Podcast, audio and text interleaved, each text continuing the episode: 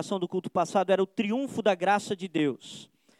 E hoje eu queria trabalhar é, com o título O Triunfo da Obra de Cristo. Eu vou continuar falando sobre a vitória de Cristo, a vitória do Cordeiro, só que hoje eu vou falar não do triunfo da graça, mas do triunfo da obra de Jesus. O que é a obra de Jesus?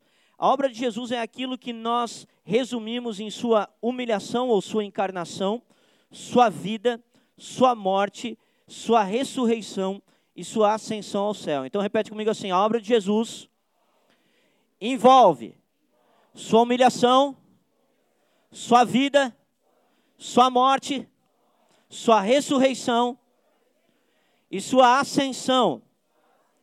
Então, quando falamos de obra de Cristo, estamos falando desses cinco aspectos.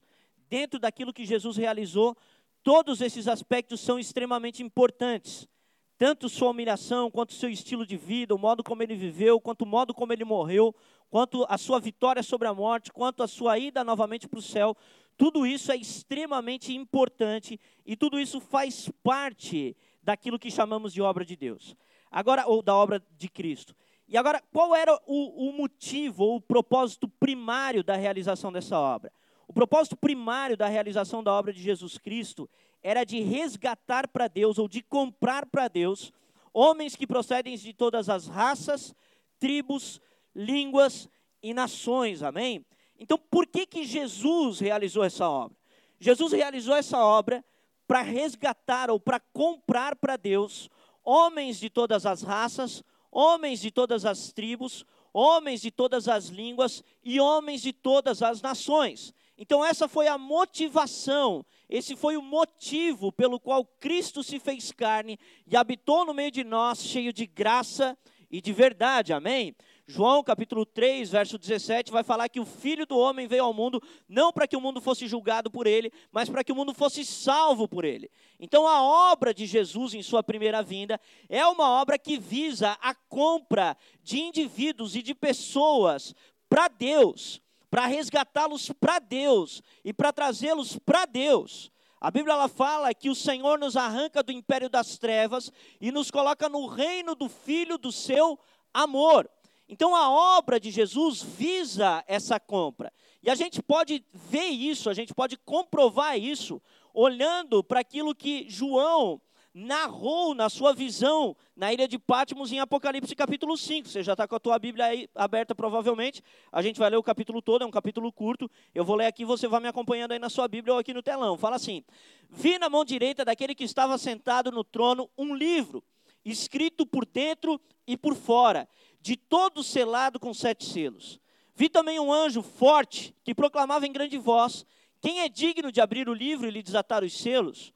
Ora, nem no céu, nem sobre a terra, e nem debaixo da terra, ninguém podia abrir o livro, nem mesmo olhar para ele. E eu chorava muito, porque ninguém foi achado digno de abrir o livro, e nem mesmo de olhar para ele.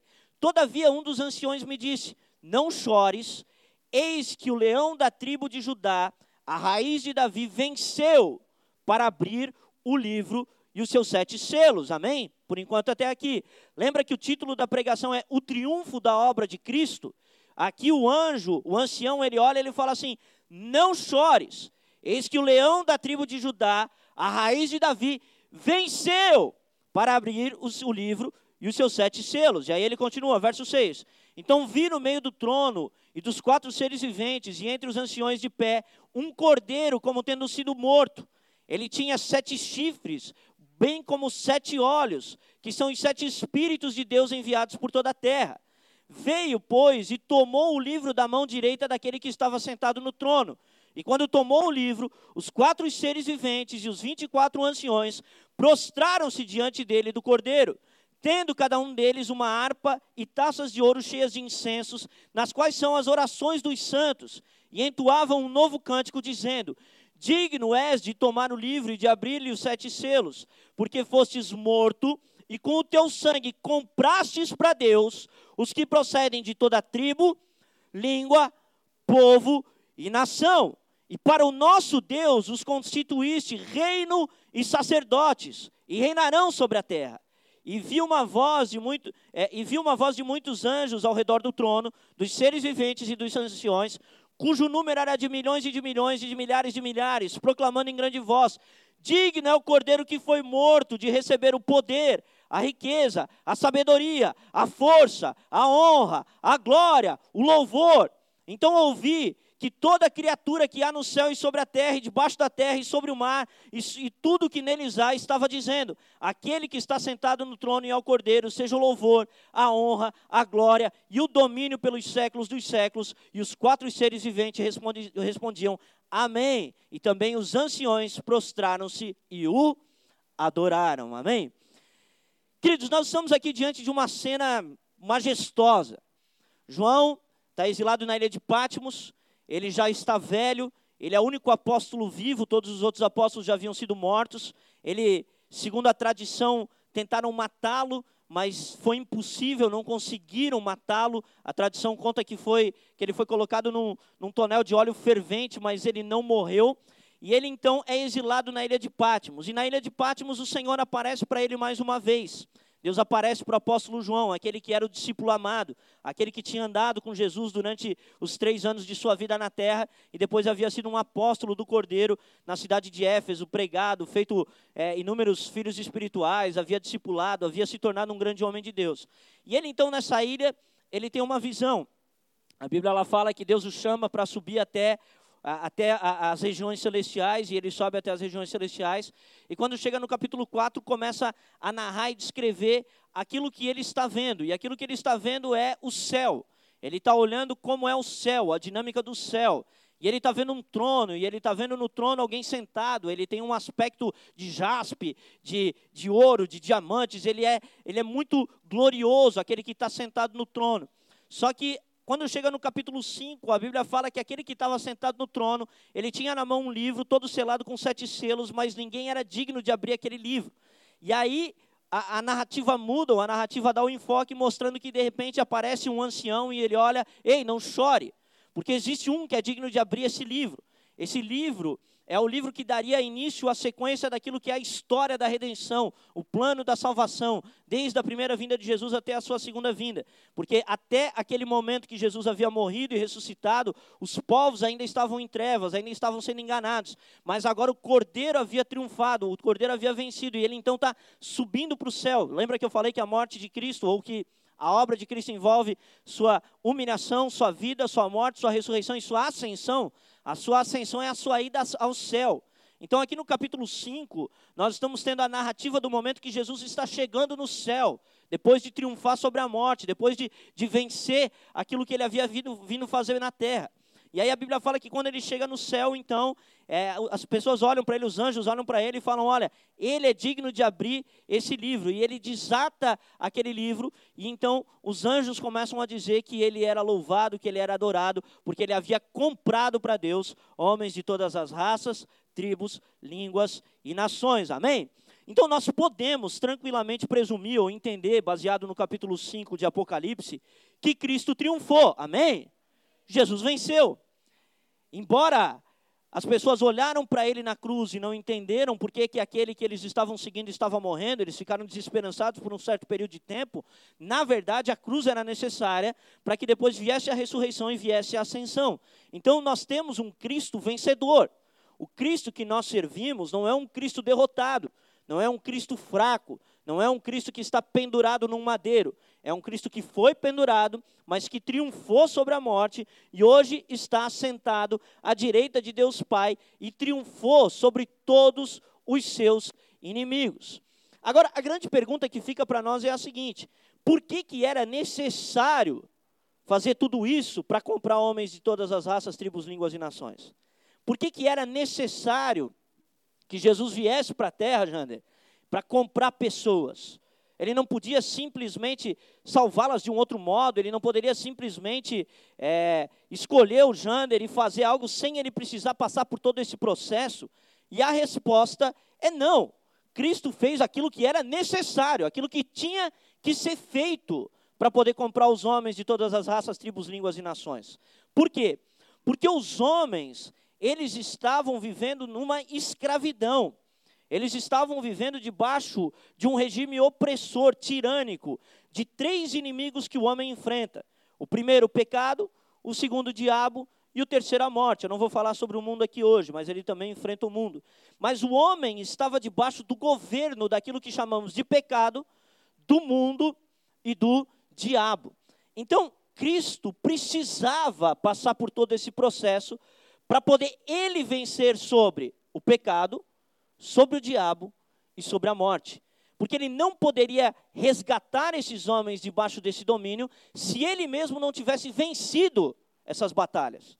Lembra que existe uma frase que é, é dita muito no, no, no meio cristão, que ela diz assim que você só tem autoridade sobre aquilo que tu já venceu. Então, Cristo só tem autoridade porque ele venceu todas essas questões. Quando ele chega no céu, ele está chegando agora com autoridade para poder desatar os sete selos. Antes dele chegar ao céu, ninguém era digno de abrir os sete selos, porque ninguém ainda tinha vencido o mundo, o pecado, a morte e o diabo. Então Cristo precisava passar por isso, Cristo precisava enfrentar esses inimigos do homem, para poder vencer sobre esses inimigos do homem e depois arrancar esses homens de lá. Então, primeiro Cristo derrota o opressor, para depois arrancar o oprimido daquele local. Então, é um processo que precisava ser feito, é algo que precisava acontecer. Se Cristo não tivesse encarnado, se Cristo não tivesse morrido, se Cristo não tivesse ressuscitado, se Cristo não tivesse ido para o céu, a nossa salvação não estaria disponível, gente. A nossa salvação só está disponível porque ele passou por esse processo. E aqui já vai um, um, um segredo, né, cara? Suporte processos. Cristo passou por um processo, ele não conquistou a salvação com um passe de mágica. Cristo não conquistou a salvação simplesmente num estalar de dedo. Ele não é o, lâmpado, o, o, o gênio da lâmpada.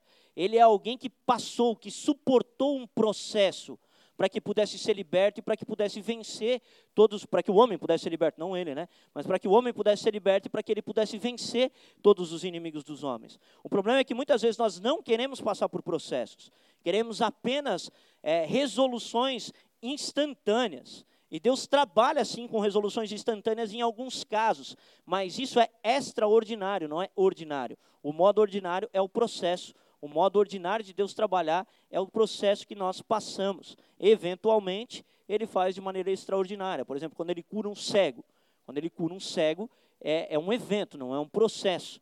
Aquilo ali é extraordinário. Qual que é o modo normal, digamos que o cara tem um problema de visão. É Deus dá para ele condição, para ele ir num médico, para ele fazer um tratamento, para ele poder. Esse é o modo normal, o modo é, o modo de, de, de, não ser processo, de ser um instante, aquilo ali é extraordinário, aquilo ali não é o modo normal de Deus atuar. Então Cristo suportou e passou por todos os processos que eram necessários para poder triunfar e para poder vencer esses que eram os inimigos do homem. E nós vamos tratar então sobre esses inimigos do homem. O primeiro inimigo que o homem enfrenta é o pecado. O pecado é o primeiro poder que prende e que escraviza o homem. Nós cantamos uma música aqui, né? É, falando que é, liberta-me de mim, eu quero ser a tua casa. Se você estiver aqui, eu sei, eu venço o pecado. É uma música que fala justamente sobre esse poder que Deus dá para que sejamos libertos da escravidão do pecado. Então, o pecado é o primeiro inimigo do homem, ou a primeira prisão que o homem enfrenta, ela é por causa do pecado. Abre comigo é, João capítulo 8, verso 34.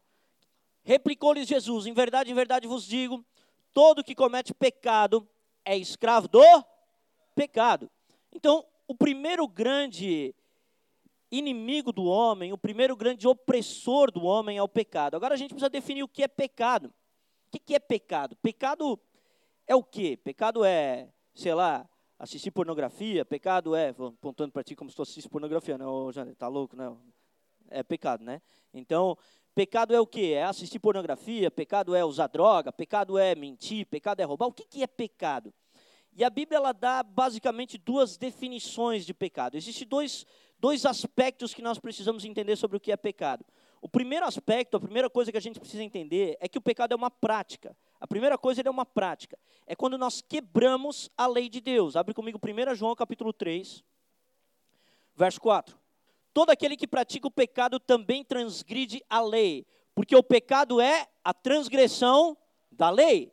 Então, o primeiro aspecto sobre o que é pecado é que o pecado é a quebra da lei de Deus. Então, o pecado é uma atitude, é um ato.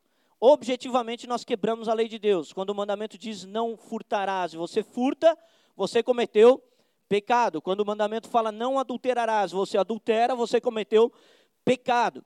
Mas o pecado, ele não é apenas uma prática. O pecado é também uma condição do homem. Por que, que o pecado também é uma condição do homem? Porque a Bíblia ela trata é, aquilo que nós chamamos de pecado original. Quem já ouviu esse termo pecado original aí? O pecado original é o pecado que Adão cometeu no jardim do Éden e que foi passado agora de geração em geração. Então, o pecado original é aquele pecado que está contido em todo ser humano. Então, ele faz parte não apenas daquilo que o homem faz, mas daquilo que o homem é. Nós cantamos ali naquela música também, dizendo que é, não há bem nenhum em mim, apenas o pecado. Então, o pecado não é algo apenas que eu pratico, mas é algo que está em mim algo que está impregnado dentro de mim, algo que faz parte da minha natureza. Então, eu não apenas pratico pecado, eu sou um pecador. E eu não sou um pecador porque eu pratico pecado, eu pratico pecado porque eu sou um pecador. É diferente a dinâmica. É diferente, ali a ordem dos fatores altera o produto. Por que, que eu peco? Eu peco porque eu sou pecador. Eu não sou pecador porque eu peco. Então, a condição do homem é uma condição de pecado todo ser humano, quando nasce, ele nasce com aquilo que é o gene do pecado, o DNA do pecado, porque isso foi passado a partir de Adão. Adão, ele foi o primeiro homem a pecar, e ele então, depois dele, começou a transmitir isso para todos os homens. Por isso que toda criança já nasce em pecado. Nós olhamos para as crianças, as crianças estão lindas, estão fofas, e a gente fala, nossa, é, é um anjinho. Não, não tem, ela não é, ela tem pecado, ela carrega já o DNA, ela carrega já o gene, ela carrega já a semente. E quem é pai aqui comigo sabe que você não precisa ensinar teu filho a mentir. Ele mente sozinho, você precisa ensinar ele a falar a verdade. Por quê? Porque aquilo já está dentro dele, já está impregnado dentro dele. Então o pecado, ele não é apenas uma prática, mas ele é um estado. É o estado do homem. O homem é pecador, faz parte da sua natureza. Abre comigo Romanos 5,12. Romanos 5,12, olha só. Assim, portanto, assim como por um só homem entrou o pecado no mundo, e pelo pecado a morte, assim também a morte passou a todos os homens, porque todos pecaram. Então, o mundo foi contaminado pelo pecado através de um homem, mas esse homem transferiu esse gene do pecado a todos os homens. Então, a natureza do ser humano é uma natureza pecaminosa. Você pode olhar para o irmão que está do teu lado e falar para ele assim: você é um pecador. Tu é um pecador, cara. Né? Eu sou um pecador também. Né? E a gente precisa saber disso. Porque se a gente não souber disso, não tem motivo para Jesus ter, vir para a terra. Porque para que, que Jesus veio se eu não sou pecador? A Bíblia ela fala que Jesus não veio para os sãos, ele veio para os doentes. Ele fala que ele não veio chamar justos ao arrependimento, mas sim pecadores. Então, se eu não sei que eu sou pecador, se eu não entendo essa doutrina, a obra de Cristo não é para mim. Agora, quando eu entendo isso, eu começo a perceber que eu sou carente da graça de Deus. Romanos 3, 23, coloca aí para a gente, por favor. Pois todos pecaram e carecem da glória de Deus. Todos carecem da glória de Deus. Todos os homens precisam de salvação. Todos os homens precisam de Deus. E era necessário então que Cristo vencesse esse mal que é o pecado, para que ele depois pudesse nos libertar do poder do pecado. Então Jesus vence esse mal do pecado de dois modos, gente. Primeiro modo, ele vence porque ele não porta o pecado original. Cristo nasce de maneira miraculosa, então isso faz parte da sua encarnação. Lembra que a Bíblia fala que Jesus foi concebido pelo Espírito de Deus em Maria? E aí, quando você olha todos os textos bíblicos que falam de pecado sendo transmitido, sempre coloca o homem ou o pai como aquele que transmite o pecado para o filho, e não a mãe. Então, Jesus, sendo gerado do Espírito, mas colocado dentro de Maria, sendo gerado em Maria, ele carrega de Maria a humanidade, mas não carrega de Adão o pecado original. Então, ele se torna aquele que vive sem pecado. Jesus não apenas não praticou o pecado, Jesus ele não tinha o pecado como natureza dele. Ele triunfa, ele vence. Ele é o segundo Adão, a Bíblia fala. Por que, que ele é que nem Adão? Porque Adão também não tinha o pecado original. Adão cometeu o pecado, mas ele não tinha o pecado original. O pecado original passou a ter depois de Adão. Então Adão não tinha esse pecado original. Então por que, que toda a obra de Jesus é importante? Porque se não fosse o modo como ele foi concebido, se não fosse a sua humilhação, nós nunca teríamos triunfado e vencido sobre o pecado. Então Deus, ele fez algo extremamente maravilhoso quando ele gerou Cristo do Espírito Santo.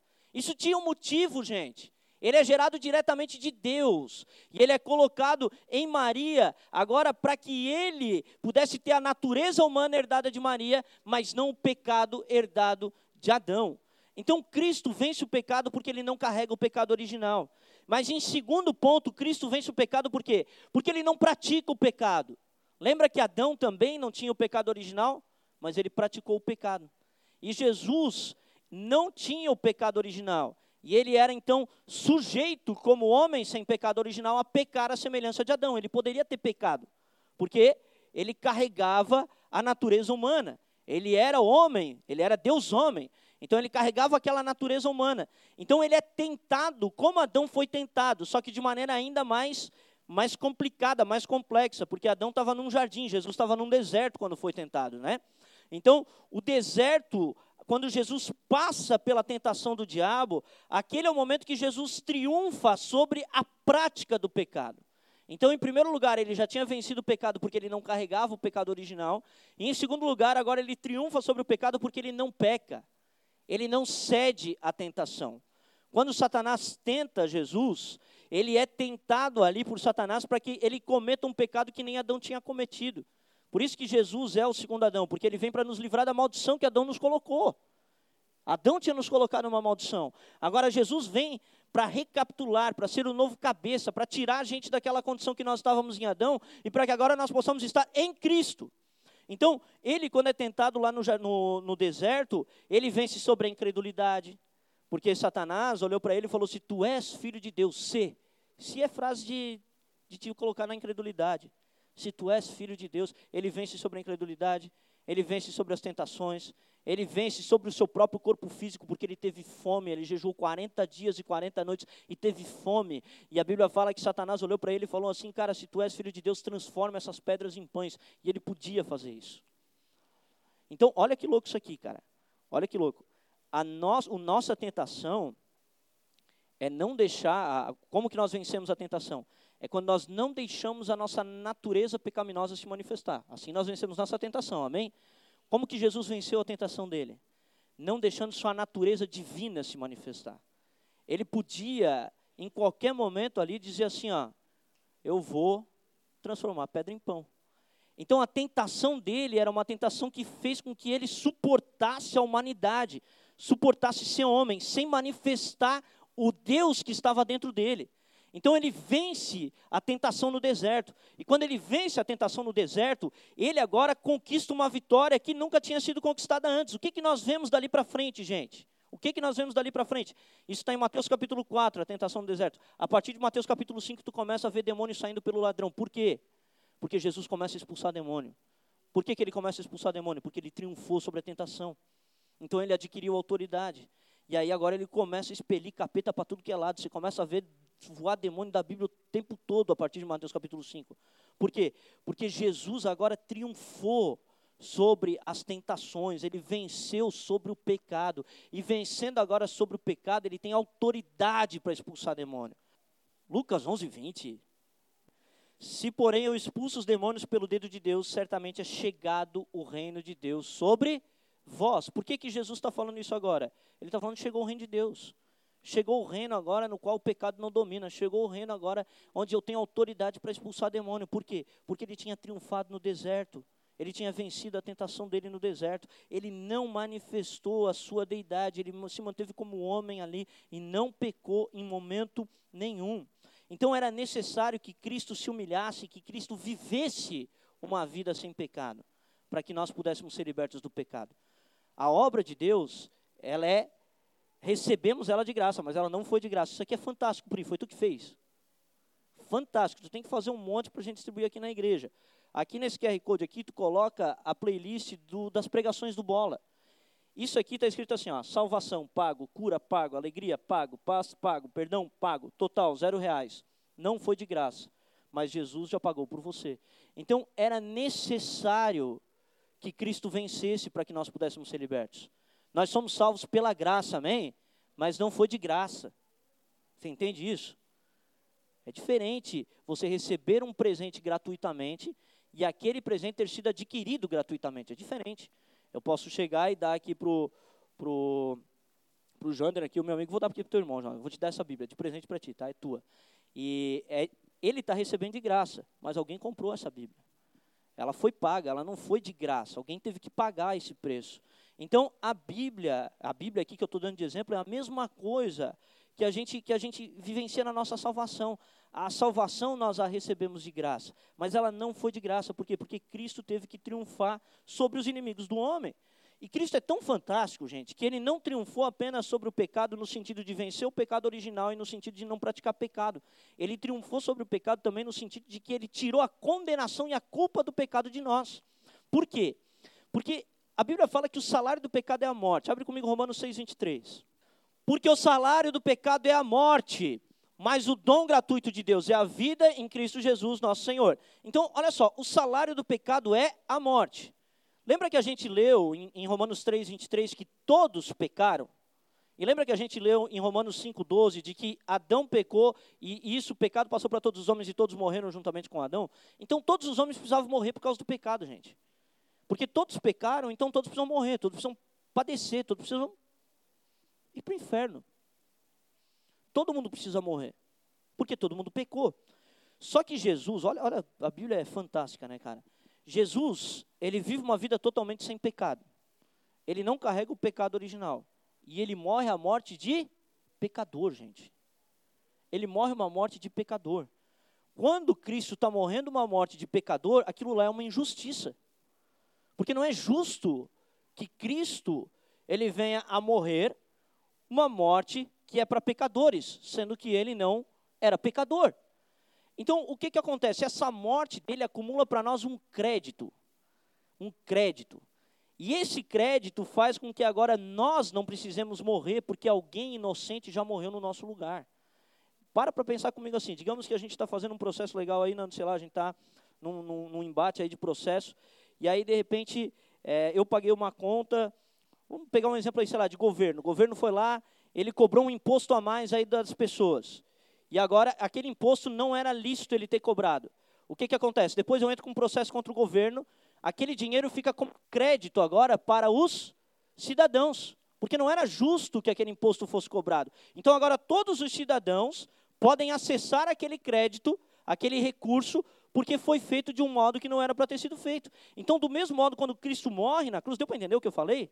Do mesmo modo, quando Cristo morre na cruz, aquilo lá não era justo humanamente falando. Então, precisa ficar um crédito agora. E esse crédito agora pode ser acessado por quem? Pelos pecadores. Os pecadores agora acessam o crédito da morte de Jesus. Então, aquele que venceu o pecado ainda morreu como pecador. Para quê? Para que os pecadores agora possam viver como se não tivessem pecado. Então, é muito louco isso, cara. É uma morte substitutiva. Abre comigo 2 Coríntios capítulo 5, verso 21 aquele que não conheceu o pecado, ele o fez pecado por nós, para que nele fôssemos feitos a justiça de Deus. Então Cristo triunfou sobre o pecado não apenas vencendo ele de não praticar e de não carregar o pecado original, mas triunfou sobre a consequência do pecado, sobre o salário do pecado. O salário do pecado é a morte, mas o dom gratuito de Deus é a vida eterna em Cristo Jesus, o nosso Senhor. Amém. Então, nós precisamos entender aquilo que Jesus fez e por que, que nós agora podemos ser livres do poder do pecado. Você que está em Cristo Jesus, você não precisa mais ser escravo do pecado, porque alguém já venceu o pecado por ti. Alguém já triunfou sobre o pecado. Você não precisa mais ser escravo das velhas práticas, dos velhos hábitos, dos velhos vícios, porque alguém já venceu tudo isso por amor de ti. E você agora pode ser liberto. Você agora pode viver uma vida nova em Cristo Jesus. Você pode viver coisas diferentes, por quê? Porque o pecado agora já não pode mais ter domínio sobre você. Romanos 6,14, abre comigo. Porque o pecado não terá domínio sobre vós, pois não estáis debaixo da lei, e sim da graça. Então, a partir de agora, cara, o pecado já não tem mais domínio sobre nós. Aquele que roubava já não roube mais. Aquele que mentia já não minta mais. Aquele que adulterava já não adultera mais. Aquele que era preso à pornografia, é, ele já não precisa mais. Aquele que era preso a vícios, ele também já não precisa mais. Por quê? Porque agora a gente não está mais debaixo do poder do pecado. A gente está debaixo do poder de Cristo Jesus, amém? Essa é a aplicação prática para a nossa vida. Bota o verso 22 do mesmo capítulo aí. Agora, porém, libertos do pecado, transformados em servos de Deus tendes o vosso fruto para a santificação e por fim a vida eterna. Então olha, olha como Deus é massa, cara. Ele olha e ele fala assim, ó, ô, ô Jane, o negócio é o seguinte, tu era um pecador, safadão mesmo, e cara, tu foi liberto do poder do pecado. Só que tu não foi só liberto do poder do pecado, olha lá, ó, libertos do pecado, tu foi também transformado em servo de Deus. Não é só te tirar de uma condição ruim, é te colocar num outro patamar, cara é te colocar agora numa nova condição. Nós estamos assentados com Cristo nas regiões celestiais, nós reinamos juntamente com Cristo, cara. Então, ele não só te libertou, mas te transformou em servo de Deus, porque ele tem poder para isso. Abre comigo Romanos 8, do 1 ao 4, olha isso. Agora, pois, já nenhuma condenação há para os que estão em Cristo Jesus, aleluia! Amém, né? Porque a lei, olha, aqui, olha isso aqui, porque a lei do Espírito da vida é o Espírito Santo que Deus nos deu, nos otorgou, porque a lei do Espírito da vida, em Cristo Jesus, te livrou da lei do pecado e da morte. Porquanto o que for impossível à lei, no que estava enferma pela carne, isso fez Deus enviando o seu próprio filho em semelhança de carne pecaminosa e no tocante ao pecado, e com efeito condenou Deus na carne o pecado. Ele condenou o pecado na carne de Jesus, cara. Lá na carne de Jesus ele condenou o pecado, a fim de que o preceito da lei se cumprisse em nós, que não andamos segundo a carne, mas segundo o Espírito. Amém? Então Jesus, gente, triunfou sobre o pecado. Jesus venceu o nosso inimigo que nos aprisionava, o pecado. Então hoje já não somos mais escravos do pecado, hoje somos livres em Cristo Jesus, nosso Senhor, amém? Você pode vencer as suas batalhas, busque ao Senhor, se encha do Espírito Santo, esteja em Cristo, porque em Cristo você é mais do que vencedor por meio daquele que te amou, amém? Então você consegue vencer as batalhas, as lutas, as dificuldades, cara.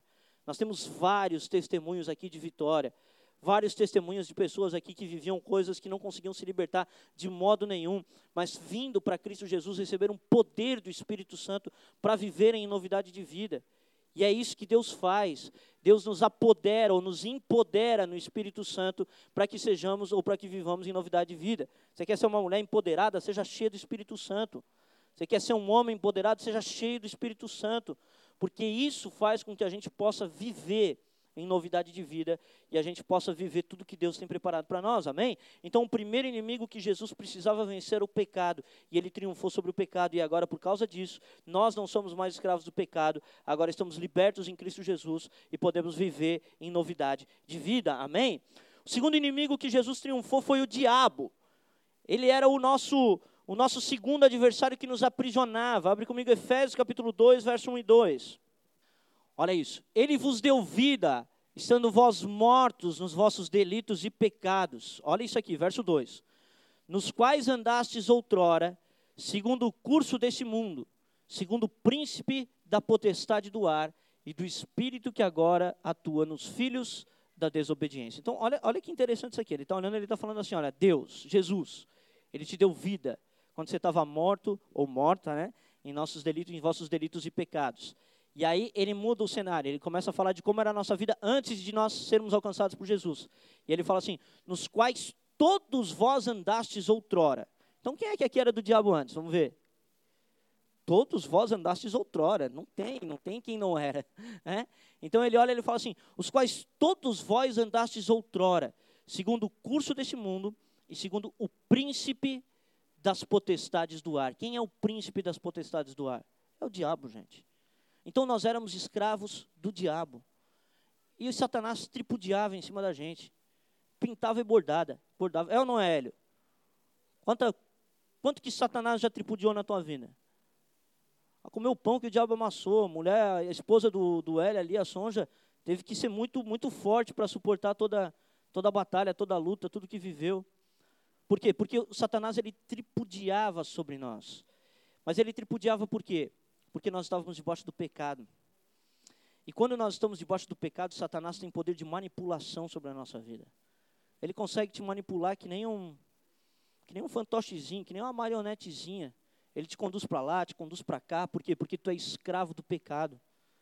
Eu me lembro de quando eu ainda era usuário de droga e como Satanás me conduzia, cara, para onde ele queria, fazia o que queria comigo. Faria o que queria, cara. Não tinha, eu não tinha nenhum tipo de arbítrio para responder contra o diabo e contra o pecado que estava em mim. Eu era totalmente manipulado pelo diabo. Então, o diabo é o nosso segundo adversário, ele nos manipula, ele nos engana. Só que a base do engano e da manipulação dele é o nosso pecado. Sem o pecado, quando libertos do pecado, automaticamente é quebrado o poder do diabo. Lembra que quando Jesus venceu sobre o pecado, automaticamente ele começou a expulsar demônio? Porque quando quebrado o poder do pecado, automaticamente é quebrado o poder do diabo sobre a nossa vida. Então Jesus triunfou sobre o diabo em sua vida, em sua morte, em sua ascensão ao céu. Jesus triunfou no modo como ele viveu, porque ele não deu nenhum tipo de legalidade ou brecha para o diabo. O diabo não teve, um, não teve parte nenhuma com Jesus. Teve um, tem um momento que ele fala que, que ele não tem parte nenhuma com ele, que Satanás não tem nenhuma parte com ele. Então Satanás não teve parte nenhuma com Jesus, por mais que ele tentou manipular, conduzir, levar para lá, levar para cá, ele nunca teve nenhum espaço, nenhuma brecha para poder manipular e para poder levar Jesus para onde queria. Então Jesus triunfou sobre o diabo em sua vida. Mas Jesus também triunfou sobre o diabo em sua morte. Sabe por quê? Porque quando ele morre pelos pecadores, ele quebra do diabo o poder de acusação. Porque qual que é um dos instrumentos que Satanás tem? É o poder de acusação. Ele olha para ti e fala assim: Ô oh, cara, você, você fez isso, você fez aquilo, você está preso nisso, está preso naquilo. Ele começa a te lançar os teus pecados sobre ti. Então, quando Jesus morre na cruz e perdoa os nossos pecados, automaticamente o poder de acusação é quebrado. Eu fui usuário de droga durante 10 anos da minha vida, desonrei meus pais. Isso não tem poder nenhum mais contra mim, cara. As pessoas podem chegar para mim e falar assim, ó, pode chegar para mim e falar, o teu pastor era um craqueiro. O Nando vai falar, ele era mesmo. Não tem problema nenhum. Porque não tem mais acusação, ele não tem mais poder de me manipular com esse tipo de coisa. Isso aí foi quebrado na cruz. Satanás não pode mais manipular, ele não pode mais utilizar o meu passado contra mim. Eu já expus o meu passado, eu já confessei o meu pecado. Pecado confessado é pecado perdoado, cara. Então, se ele foi confessado, se ele foi perdoado, que brecha que o diabo vai ter para começar a manipular? Ele não vai ter nenhuma brecha, ele não vai poder ficar trazendo acusação sobre a tua vida. Por quê? Porque Cristo venceu ele também na morte, quando morreu por pecadores. Satanás perdeu o seu poder de acusação, que era, na verdade, o que ele mais tinha, né? Era o poder que ele mais tinha. O poder do, do diabo é o quê? É engano, manipulação, mentira, é, é acusação. Essas são as ferramentas que o diabo ele, ele, ele usa. Então, ele tinha esse poder de ficar manipulando todas as coisas, mas ele perdeu tudo isso quando Jesus triunfou dele na cruz. Abre comigo Colossenses, capítulo 2, verso 15. E despojando os principados e as potestades, publicamente os expôs ao desprezo, triunfando deles na cruz, amém? Dá uma salva de palmas a Jesus por isso, cara, tá louco. Jesus esmagou o diabo na cruz, cara, triunfou dele na cruz, expôs ele à, à, à ignomia, ao desprezo, e ele fez isso publicamente. O diabo que achava que era o cara foi exposto publicamente por Jesus Cristo. Então Cristo triunfa de Satanás. E ele já não tem mais esse poder agora para atuar, ele não conseguiu ter parte nenhuma com Jesus. E agora aqueles que estão em Cristo Jesus também conseguem vencer o maligno. Amém? Nós também podemos vencer o diabo. Nós não somos mais escravos do diabo, não somos mais manipulados pelo diabo. Por quê? Porque o Senhor nos dá capacidade e poder agora para triunfar sobre ele. O pecado perdoado faz com que ele não tenha mais acusação. O pecado já não mais praticado faz com que ele não tenha poder de me conduzir para onde ele quer. Abre comigo 1 João, capítulo 5, verso 18. Sabemos que todo aquele que é nascido de Deus não vive em pecado. Por quê? Porque Jesus já venceu o pecado por nós, amém? Então não vivemos mais em pecado. E aí ele continua: aquele que nasceu de Deus o guarda, e o maligno não lhe toca. Por quê? Porque Satanás não tem mais poder para tocar na vida dos filhos de Deus. Satanás perdeu a autoridade. Todos nós andávamos outrora. Será lá no passado, lá atrás. Não mais agora. Agora não mais. Agora ele não tem mais parte com a gente. E agora em Cristo, não vivendo uma vida de pecado, nós agora temos poder não apenas para resistir o diabo, mas para fazer com que ele fuja de nós. Resistir ao diabo e ele fugirá de vós. Uma vez eu tive um sonho, gente, e foi um sonho daquele sonho que eu, eu, eu sabe quando fica paralisado na cama assim? Quem já teve essas coisas de ficar paralisado na cama? Fiquei paralisado na cama assim, eu olhava para a porta do quarto e tinha um demônio lá na porta do quarto. E eu não conseguia me mexer, não conseguia falar, eu não conseguia nada. Ficava, fiquei paralisado assim, eu olhava aquele demônio lá e eu não conseguia me mexer. E aí, é, passou aquela noite, foi uma noite de terror assim, eu acordei no outro dia eu comecei a orar e buscar Deus, e comecei a ler Bíblia, comecei a buscar o Senhor, e comecei, caramba, que loucura isso aí e tal. E aí passou um pouquinho de tempo, é, eu, eu, eu tive o mesmo sonho, eu estava deitado na cama, Estava lá meio preso, quando eu olhei tinha um bicho no quarto. Só que quando eu olhei que tinha um bicho no quarto, eu me levantei e falei, sai em nome de Jesus, o bicho saiu. O que o, que, o, que o Senhor estava me ministrando ali? Ele estava ministrando, Rafa, está vendo? Se você se apodera, se você vive de acordo com o padrão do Evangelho, você tem poder e autoridade para triunfar sobre espíritos malignos. Eles não te aprisionam mais, eles não têm mais poder sobre ti. Você não precisa mais temer, você não precisa mais ter medo desses espíritos malignos. Então, a gente precisa entender quem nós somos em Cristo Jesus, cara. Em Cristo Jesus, nós somos mais do que vencedores por meio daquele que nos amou. Triunfamos em relação ao pecado e triunfamos também em relação ao diabo. O diabo não tem parte mais com a gente. Ele não tem mais nenhum tipo de autoridade ou legalidade por aqueles que foram, lembra, comprados. Aqueles de todas as raças, tribos, línguas e nações que foram comprados por Deus. Porque se fomos comprados, já não somos mais propriedade do diabo. Lembra que em Efésios 2:2 nós éramos propriedade dele? Agora, se fomos comprados, já não temos mais propriedade. E aí somos agora propriedade privada do Senhor. E o guarda bem armado defende a casa, amém? A Bíblia lá fala que o valente, ele amarrou, é, aquele que é mais valente que o valente, amarrou ele e lhe saqueou os bens. E hoje, então, o Senhor Jesus está guardando a cidade. O Senhor está cuidando da casa, está cuidando da cidade. E quando Satanás quer tocar naquilo que é propriedade dele, o maligno não pode lhe tocar, porque aquilo é propriedade exclusiva do Senhor. Então Jesus não triunfou apenas sobre o pecado, ele triunfou também sobre o diabo. E com esse triunfo de Jesus Cristo, nós também agora podemos nos apropriar do poder de Deus no Evangelho e nós podemos agora também triunfar sobre Satanás, porque Satanás não tem mais parte conosco. Amém? Em último lugar, mas não menos importante, Jesus triunfou sobre a morte. O último inimigo que aprisionava o homem é a morte. E por que, que a morte é um inimigo que aprisiona o homem? Por dois, dois motivos. Em primeiro lugar, porque ela causa tanto pavor quanto medo, como também porque ela é uma consequência do pecado. Então, a morte, quando a gente fala na Bíblia de morte, não é apenas uma morte do corpo, é uma morte eterna. É uma morte no qual nós vamos parar diante do juízo do Senhor e somos condenados juntamente é, com os ímpios e com Satanás e os demônios. Então, quando a Bíblia fala de morte, na Bíblia não é só a morte do corpo, é uma morte eterna. Então, quando Jesus triunfa sobre a morte, ele não triunfa só sobre a morte corporal, até mesmo porque essa muitos de nós vamos passar, amém? Se Jesus não voltar na nossa geração, todos nós morreremos. A não ser que Jesus volte em nossa geração para que sejamos arrebatados para Deus, que não veremos a morte. Mas a tendência é que todos nós venhamos a morrer ainda. Mas Jesus triunfou sobre a morte eterna e comunicou agora vida eterna aos homens, cara. Então Jesus deu para os homens a, a vitória sobre a morte. Abre comigo Lucas 24, do 1 ao 8. Mas no primeiro dia da semana, alta madrugada, foram eles ao túmulo, foram elas ao túmulo, levando os aromas que haviam preparado. Jesus tinha morrido, tá? as mulheres agora indo lá no túmulo lá para visitar ele no túmulo. E encontraram uma pedra removida do sepulcro. Mas entra, ao entrarem, não acharam o corpo do Senhor Jesus. Aconteceu que, perplexas a esse respeito, Apareceram-lhe dois varões com vestes resplandecentes, dois anjos. Estando elas possuídas de temor, baixando os olhos para o chão, eles lhes falaram: Por que buscais entre os mortos aquele que vive? Ele não está aqui, mas ressuscitou.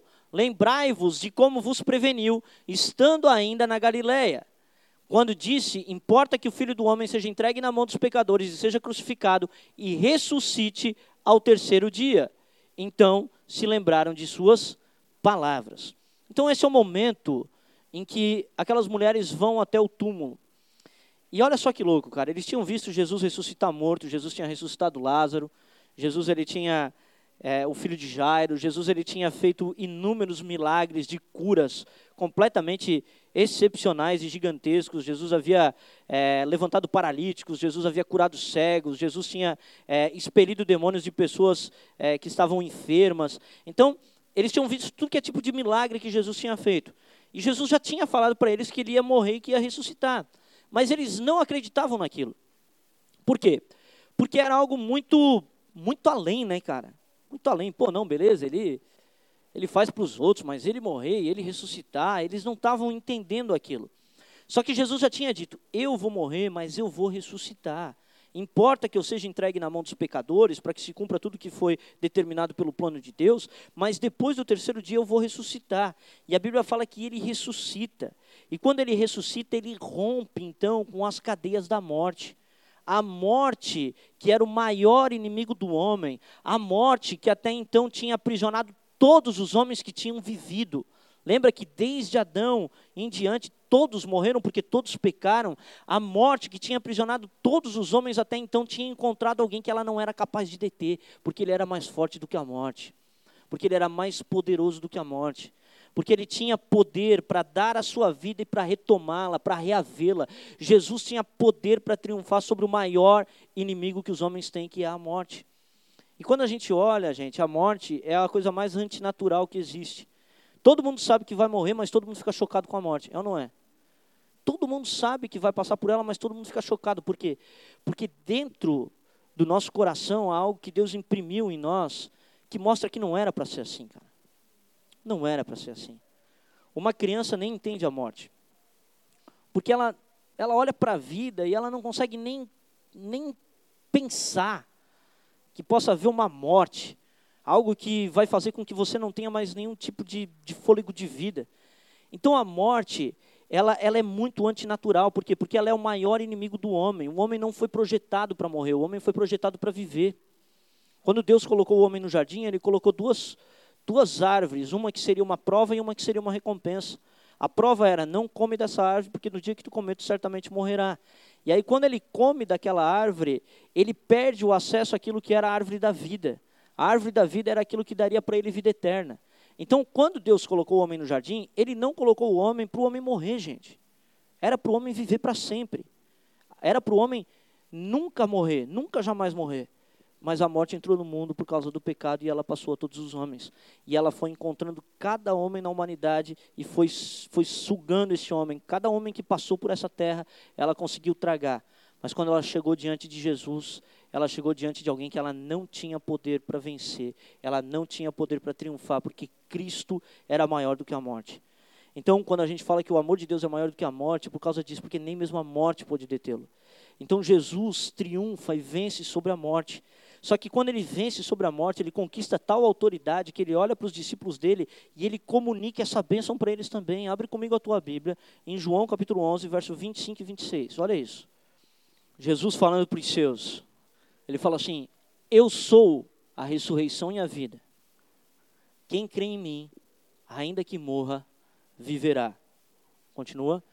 E todo que vive e crê em mim não morrerá eternamente. Crês nisto? Então Jesus não só vence sobre a morte, mas ele olha para o homem e ele fala assim: Ô, oh, eu vou te comunicar a mesma vitória que eu tive. Eu vou te dar a mesma vitória que eu tive. Eu vou te dar poder de vencer a morte. Quando ele comunica poder de vencer a morte aos homens, sabe o que, que ele faz, cara? Ele cria um exército extremamente poderoso, cara.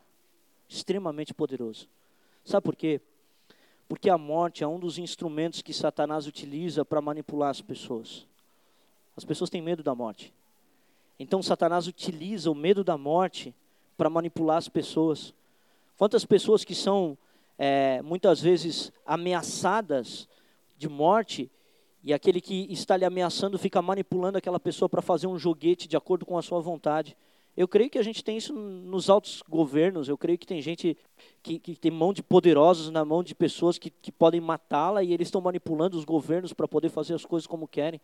Por quê? Porque a morte, ela tem esse poder, o medo da morte tem esse poder, as pessoas têm medo da morte. Mas quando Jesus ele olha para os discípulos dele e fala para eles assim: Olha, todo aquele que crê em mim, ainda que morra, viverá crês nisso, tu vai receber a vida eterna. E os discípulos acreditam nisso. Sabe o que, Jesus faz? Ele cria o exército mais poderoso da terra, cara. Quando tu olha para a igreja do primeiro século, aquela igreja, ela era poderosa em Deus, sabe por quê? Porque ela não tinha medo da morte. Porque a morte já não tinha mais poder sobre eles. E eles entendiam isso. Então, quando os caras chegavam e ameaçavam ele, falavam assim: Olha, vou te matar. Ele falava: Cara, pode matar que eu vou para o meu pai. Pode matar que eu vou para o céu. Ele não era mais instrumento de manipulação na, na, na mão de gente ímpio. Não era mais instrumento de manipulação para negar a fé em Cristo, para negar as coisas, para cometer pecados. Ele agora olhava e falava assim: Eu não temo a morte, porque o meu mestre ressuscitou. Porque o meu rei ressuscitou. E se ele ressuscitou, eu vou ressuscitar também, cara. Então tu pode até matar o corpo. Tu pode até fazer perecer o corpo. Mas tu não tem poder para me manter lá. Não tem poder para me manter no inferno porque o meu rei ressuscitou, o meu mestre ele ressuscitou. Então Cristo comunica aos seus discípulos o poder de vencer a morte. E os homens agora que, que, que amam a Deus e que temem a Deus, eles não precisam mais ter medo da morte. A gente não precisa mais ficar agora temendo e, e ficar refém aí de gente que fica querendo ameaçar, dizendo, não, porque eu vou te matar. Não, cara, se você me matar, eu vou para a glória, cara, eu vou para o céu. Foi isso que o apóstolo Paulo falou quando ele ia morrer. Ele falou, cara, eu estou pronto agora para oferecer o meu corpo como libação. Ah, é, é Nero me quer, é o Império Romano me quer, César me quer. Então que ele tome. Pegue a minha vida, porque a minha vida não pertence mais a mim, ela pertence a Deus. Então ele criou o exército mais poderoso da terra. E aquela igreja do primeiro século varreu o Império Romano a ponto de causar tanto tumulto que três séculos depois o próprio Império Romano tem que, numa jogada política, dizer: não, nós também somos cristãos, porque eles perderam o controle da situação. Porque os crentes já não temiam mais a morte, então eles já não tinham mais aquele poder da espada, que era o que Nero tinha. Nero tinha poder, Nero não, César, né, qualquer imperador romano, né, tinha poder da espada. E eles já não tinham mais o poder da espada contra os cristãos. Mostrava a espada para o crente, o crente. E aí, o que você vai fazer com isso aí? Você vai me matar? Ah, então tá, pode matar. Como assim pode matar? Não tem medo? Não, tenho medo nenhum. Mas por que tu não tem? Porque eu vou ressuscitar, cara. Meu mestre ressuscitou, e se ele ressuscitou, eu também vou ressuscitar. Então Cristo venceu o poder da morte. E você entende que o poder da morte está no seu aguilhão, está no seu medo, está no seu pavor que ele causa nas pessoas? Esse é o poder da morte. E as pessoas têm medo por quê? Porque elas não sabem o que vai acontecer. As pessoas, por mais que elas digam que são ateus, ah, eu sou ateu, não, eu não acredito. Todo mundo tem medo do que vai acontecer, ninguém sabe o que vai acontecer. Agora, nós que somos filhos de Deus, nós sabemos o que vai acontecer. E nós então não tememos mais nem sequer a morte. Abre comigo 1 João, capítulo 4, verso 18. João está escrevendo essa carta para uma igreja, ou para as igrejas, num momento em que a perseguição ela estava se levantando e as pessoas então estavam com medo por causa da perseguição aos cristãos. E a carta ela fala assim, o verso fala assim: no amor não existe medo. Antes o perfeito amor lança fora o medo. Ora, o medo produz tormento. Logo aquele que teme não é aperfeiçoado no amor. Então ele fala assim: no amor não existe medo. Por quê? Porque aquele que tem a Deus, ele não precisa ter medo. No amor de Deus não existe medo, existe triunfo, existe vitória. Nós não precisamos temer. Se até mesmo o nosso último inimigo já foi derrotado, gente, nós estamos numa, numa batalha que é só questão de tempo. É só questão de tempo. Mas essa batalha já foi vencida na cruz do Calvário. Jesus já triunfou na cruz do Calvário. E a vitória dele foi completa.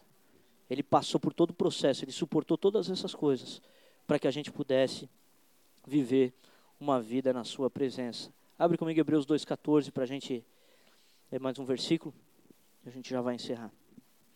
Visto, pois, que os filhos têm participação comum de carne e sangue, destes também ele igualmente participou. Está falando que Jesus participou da mesma carne e do mesmo sangue que nós, para que por sua morte, a morte de Jesus, destruísse aquele que tem o poder da morte, a saber, o diabo. Por que, que o diabo tinha o poder da morte? Porque ele introduziu o pecado no mundo e ele usava a morte como instrumento de manipulação. Então ele veio para destruir aquele que tinha o poder da morte, a saber, o pecado, a, a saber, o diabo. Então Jesus, ele triunfou, gente, na cruz.